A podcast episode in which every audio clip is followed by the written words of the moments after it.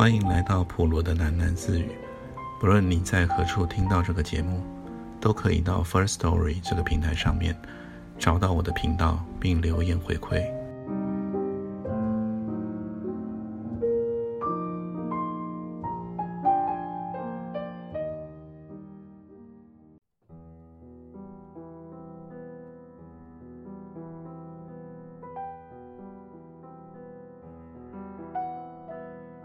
火车快要启动的时候，突然来了四个人。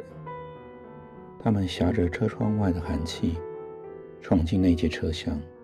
四个男人，三个年轻的，都穿着军用的棉大衣。只有那个年长的戴口罩的人，穿着与我父亲相仿的男呢子中山装。他们一进来，我就知道外面的雪下大了。我看见那些人的帽子和肩头。落满了大片的雪花。我想说的就是，那四个匆匆而来的旅客，主要是那个戴着口罩的老人。让我奇怪的是，他始终被另外三个人架着挤着。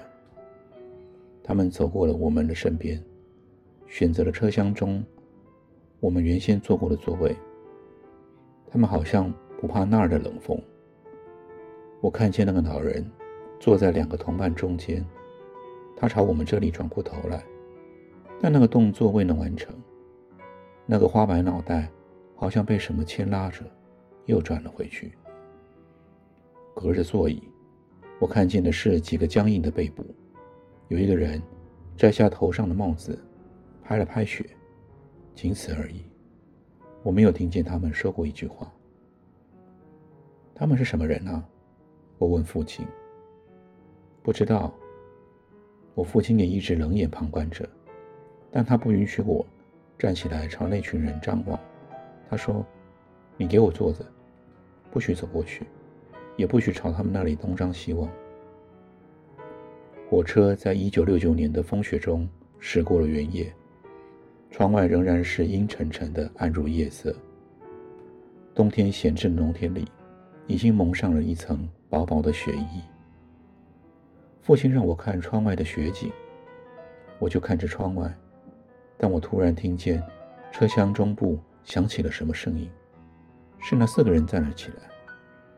三个穿棉大衣的人簇拥着戴口罩的老人，走穿过了走道，朝我们这里走来。我很快的发现，他们是要去厕所。让我惊愕的还是戴口罩的老人，他仍然被架着推挤着。他的目光从同伴的肩上挤了出来，盯着我和父亲。我清晰地看见他的眼泪。那个戴口罩的老人满眼是泪。虽然我父亲用力把我往车窗那边拉转，我还是看到了三个人一起挤进了厕所的情景，其中包括戴口罩的老人。另外一个年轻人站在门外。他比我哥哥也大不了多少，但他向我投来的冷冷一瞥，使我吓了一跳。我缩回了脑袋，轻声的对父亲说：“他们进厕所了。”他们进厕所了，进去的是三个人，但那个戴着口罩的老人没有出来。出来的是两个年轻人。我听见那三个穿棉大衣的人站在车厢连接处耳语着什么。我忍不住悄悄地歪过脑袋，看见的是那三个穿棉大衣的人，其中一个正把大衣领子竖起来护住耳朵。我看见的是那三个穿棉大衣的人，他们推开了另一节车厢的门，消失在我的视线里。我不知道戴口罩的老人怎么样了，我很想去厕所看一眼，但我父亲不准我动弹，他说。你又坐着，不许走过去。我觉得父亲的神态和声音都显得很紧张。不知过了多久，列车员领着一群带着罗拔铜鼓的文艺宣传队员走进我们这一节车厢。我父亲终于把一直抓着我的手松开，他舒了一口气说：“你要上厕所，我带你去吧。”厕所的门虚掩着，推开门时，一阵狂风让我打了个哆嗦。我一眼发现，厕所的小窗敞开着，风与雪一起灌了进来。厕所里没有人，那个戴口罩的老人不见了。那个老人不见了，我大叫起来：“他怎么不见了？谁不见了？”父亲躲避着我的眼睛说：“他们到另外一节车厢去了。”那个老人不见了，他在厕所里。我仍然大叫着：“他怎么会不见了？”他到另外一节车厢去了。你不是要撒尿吗？我父亲望着窗外的风雪说：“这儿多冷，你快点尿吧。”我想撒尿，但我突然看见厕所朝逆的地上有一张扑克牌。说出来你简直无法相信，那就是一张红桃 Q。我一眼就看见那是红桃 Q，是我丢失了而又找不回来的红桃 Q。你完全可以想到。我的举动，我弯腰捡起了那张扑克牌，准确的说是抢起了那张扑克牌。我抹去了扑克牌上的泥雪，向我父亲挥着它。红桃 Q，正好是一场红桃 Q。我记得我父亲当时急剧变化的表情：错愕、迷惑、震惊、恐惧，最后是满脸的恐惧。最后，我父亲满脸恐惧的抢过了那张红桃 Q，一扬手扔到了窗外，嘴里混乱的叫喊着：“快扔掉，别那是他！血，牌上有血！”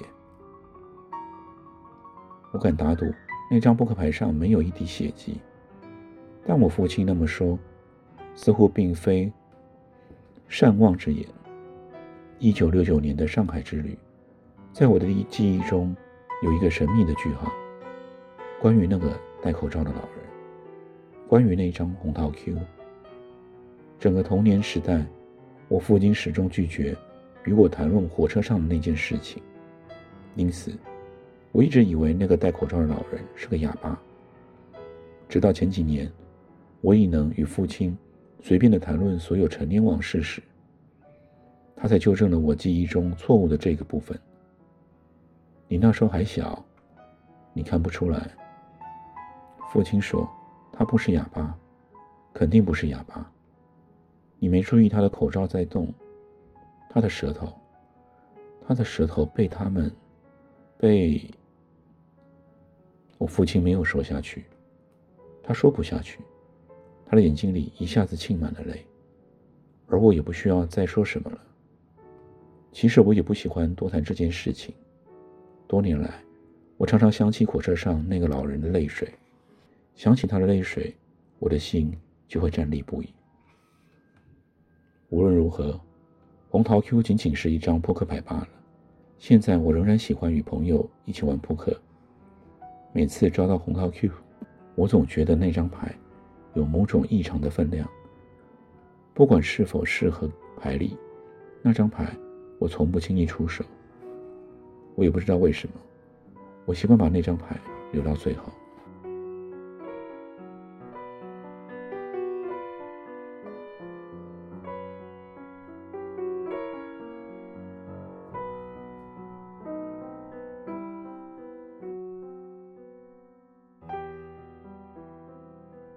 这边，我想再多介绍一些啊，关于作者本身的事情或者作品。这篇我是从维基百科里面去查出来的。苏童呢是他的笔，他原名是童中贵，江苏苏州人，原籍是江苏的镇江。他是中国当代作家，毕业于北京的师范大学中文系，现居南京。主要作品有《妻妾成群》《飞越我的枫杨树故乡》。罂粟之家，米。一九三四年的逃亡，我的帝王生涯等等。其中《妻妾成群》这一本书呢，呃，在当年我们那时候很知名的一部电中国电影《大红灯笼高高挂》，其实就是改编自这本小说他是中国当代的先锋派新写实主义的代表人物之一，也是当代最具影响力、最受推崇的作家之一。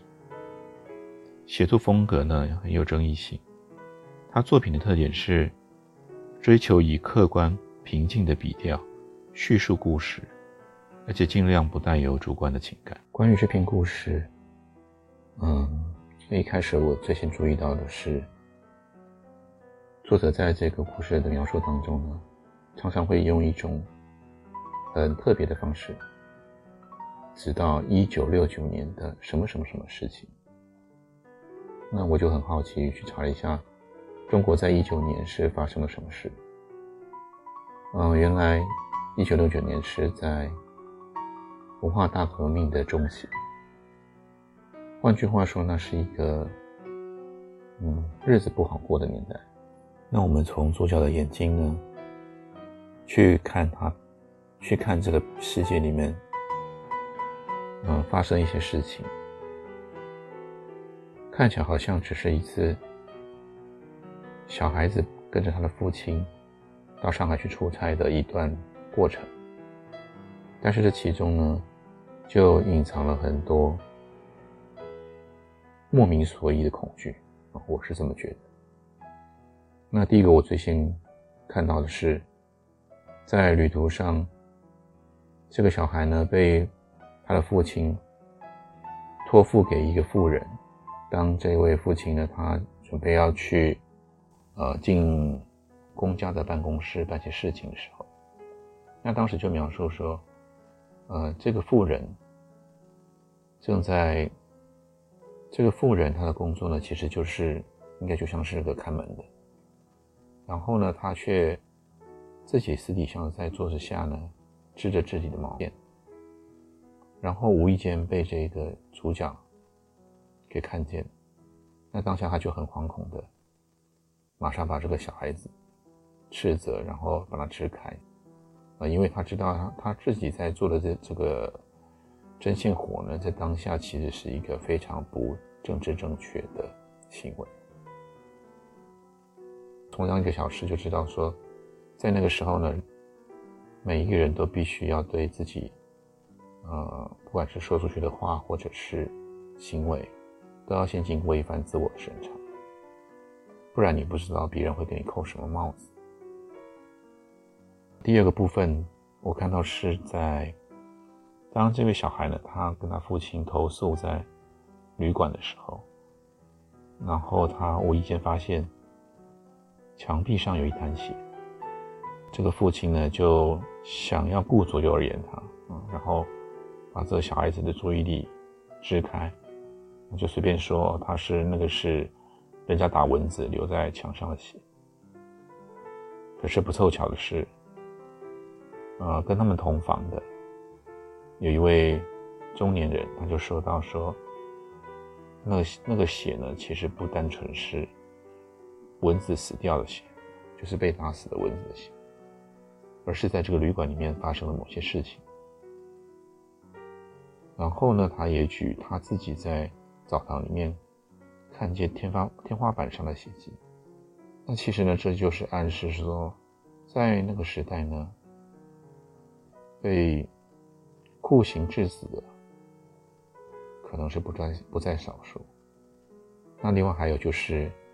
小孩跟父亲呢，准备搭火车回家的时候，然后他们在车上遇到了三个年轻人，支着一个老人，戴上口罩，而且没有说话。之后呢，这个老人就不莫名所以的在火车的厕所消失。那当然，他是暗示这个老人其实是被丢出了窗外。所以呢，这边又提到。那个年代呢，每个人的生命都像是悬在空中一样，你随时不知道什么人会把你的命取走。可是呢，我们从这篇文章从头到尾的描述，其实是一种，真的是一种很平静的方式。啊，在写就像只是一个小孩子，他在这一段路程中看到了一些事情。那唯独有一件我不太明白的是，呃，在故事的最后。小孩在厕所的地上捡到了他那张遗失的红桃 Q。嗯，其实我不晓得作者安排在做这样的安排是要暗示什么。那如果说有听众朋友们，你们有猜到或者想到的话，你可以在留言告诉我。今天的故事比较短啊，所以呢，我们下下一次我们会考虑就一次把整个故事念完，因为这本书里面的每一个小故事都是一个短片。OK，那我们今天就先念到这里，改天见喽。